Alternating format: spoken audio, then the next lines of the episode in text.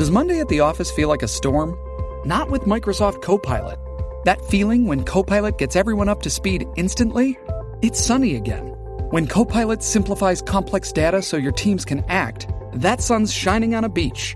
And when Copilot uncovers hidden insights, you're on that beach with your people and you find buried treasure. That's Microsoft Copilot. Learn more at Microsoft.com slash AI for all. Captain. Let's move. ABC Thursdays. Firefighters, we're family. Station 19 is back for its final and hottest season yet. The subject has explosive chemicals. With fiery romances. You're the love of my life. And Andy is finally in charge. I'm gonna be the best damn captain the station has ever seen. Station 19. All new Thursdays, 10 9 Central on ABC and stream on Hulu.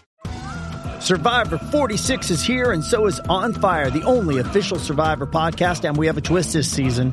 The winner of Survivor 45, Dee Valladares, will be joining us every week. We're going behind the scenes of the biggest moments, the how and the why things happen, and the strategy and analysis you can only get from someone like me, a Survivor winner.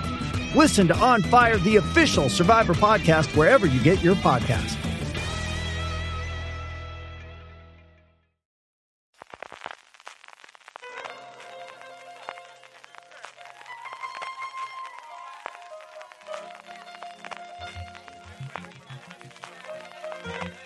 Estás escuchando Fuera de Series con CJ Navas. Bienvenidos a este mini programa diario de Fuera de Series en el que un servidor CJ Navas te trae las principales noticias, trailers, estrenos y muchas cosas más del mundo de las series de televisión. Edición del miércoles 19 de abril, vamos con todo el contenido y tenemos sobre todo muchas fechas de estreno confirmadas antes de ello, permíteme recordarte que hasta este próximo 23 de abril seguimos celebrando Seres Nostrum, el Festival Internacional de Seres en Altea, con charlas, proyecciones, mesas redondas y encuentros con los ganadores de los premios de esta edición, el actor Manuel Galeana, la novia gitana Machos Alfa y Cuéntame cómo pasó. Toda la información y reserva de entradas en seresnostrum.com. Arrancamos el bloque de noticias con el MIP TV, como os comenté, durante toda esta semana se está celebrando en Cannes y hasta allí acudió MediaPro de MediaPro Studio para presentar sus series más recientes como DG, las próximas que tienen que llegar, como El Conquistador o Las Pelotaris 1926, y hablar de proyectos nuevos, especialmente uno que me interesa muchísimo, que es El Joven Poe de John Poe, un proyecto de ficción que está actualmente en proceso de desarrollo, creado por Rand Telem y la escritora y guionista catalana Cuca Canals a partir de su saga de novelas homónima. La serie estaría compuesta inicialmente por seis episodios, estará dirigida por Jorge Dorado, el responsable de The Head, y su personaje principal, como podéis comprender por el título, es el escritor Edgar Allan Poe cuando era joven.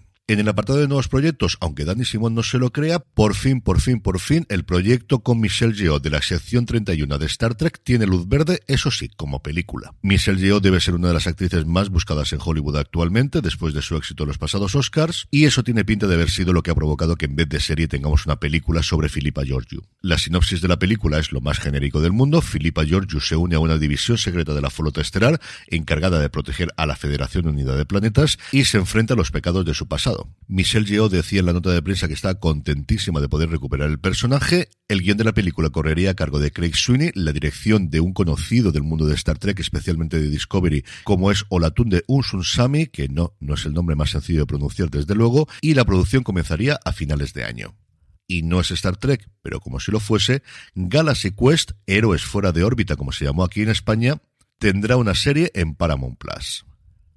Aquellos que me lleváis oyendo desde hace años sabéis que no es el primer intento de llevar Galaxy Quest a la televisión. Ya se hizo en 2015 con un proyecto que iba a liderar el guionista de la película, Robert Gordon. Se volvió a intentar dos años después y el fallecimiento repentino de Alan Rickman lo puso en pausa. Y ahora parece que hay un intento serio liderado por Mark Johnson, que trabajó en su momento en Breaking Bad y que había estado también involucrado en los intentos anteriores. De lo que no sabemos nada es de quién volvería de la película original a la nueva serie. Y es que el casting es una absoluta locura. Además de Alan Rickman estaban Tim Allen, Sigourney Weaver, Tony Shalhoub, Sam Rockwell, Daryl Mitchell y Enrico Colantoni. Y por su parte, Netflix ha mostrado las primeras imágenes del Cuerpo en Llamas, la miniserie protagonizada por Úrsula Corberó y Kim Gutiérrez. La acción se traslada a mayo de 2017, cuando el cadáver de un hombre aparece calcinado en el interior de un coche en el pantado de Foix, en Barcelona. Se trata de Pedro, un agente policial, y el suceso despierta rápidamente el interés de la opinión pública, y más a medida que la investigación va revelando una red de relaciones tóxicas, engaños, violencia y escándalos sexuales que involucran a Pedro, su pareja Rosa, interpretada por Úrsula Corberó y el exnovio de esta, Albert, que es el personaje de Kim Gutiérrez. En el apartado de fichajes, en el apartado de fichajes, uno que yo no pensaba que volvería a ver, y es que Charlie Sheen y Chuck Lorre, diez años después de Dos Hombres y Medio, volverán a trabajar juntos en la serie How to Be a Bookie que está preparando Chuck Lorre para, ahora ya hay que decir, Max.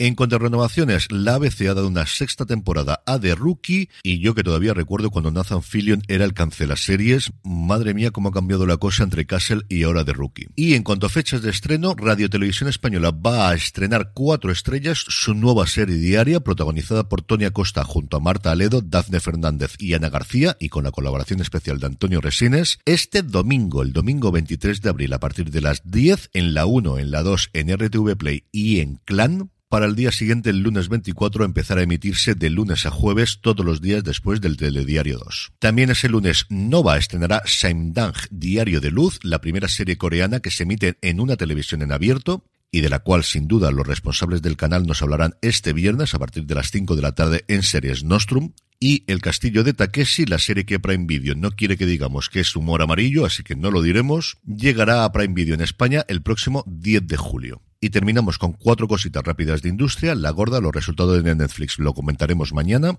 Por un lado, Apple va a probar una cosa en Francia que yo creo que si funciona van a traerlo aquí a España, que es unirse a Canal Plus para traer su contenido a todos sus suscriptores. Y no estoy hablando como aquí que podemos ver Netflix a través de Movistar Plus. No, no. Aquí el acuerdo es que todos los suscriptores franceses de Canal Plus van a poder acceder a contenido de Apple TV Plus para dar a conocer la plataforma y que posteriormente se suscriban. Porque en palabras del mandamás del mundo del vídeo de Apple, Eddie Q, la idea es que esto no sea permanente, sino que se mantenga unos meses. Si esto funciona, y si no funciona, yo creo que también lo tendremos dentro de nada aquí en España. Por su parte, Amazon va a lanzar una nueva funcionalidad llamada Dialogue Boost, algo así como amplificar el diálogo, que permitirá a los espectadores aumentar el volumen del diálogo con respecto a la música de fondo o los efectos. Originalmente parece que la idea era enfocarla en aquellos espectadores con problemas de audición, pero la plataforma, y yo creo que con muy buen criterio, ha decidido que esto es algo que nos interesa a todos, que hay ocasiones en las que no entendemos lo que se está diciendo y que esto lo puede mejorar. Como es lógico, la opción solo va a estar inicialmente disponible en poquitos títulos producidos por Amazon y solo en su versión original inglesa, pero esto tiene toda la pinta que al igual que el audio comentario, la audio narración que ya encontramos prácticamente en todos los títulos de las grandes plataformas, ha llegado para quedarse. Por su parte, AMC Plus, al menos por ahora solo en Estados Unidos, se apunta a la moda de tener una nueva tarifa más barata con anuncios, y por último, la nueva prueba de Netflix con la emisión en directo fue un absoluto desastre. Era una reunión del Love is Blind, del reality del amor es ciego, que no pudo emitirse en directo como estaba previsto, tuvo que grabarse y posteriormente subirlo a la plataforma. Pues que habiendo hecho lo de Chris Rock, ahora resulta que esto te falla en Netflix, no, no es buena noticia.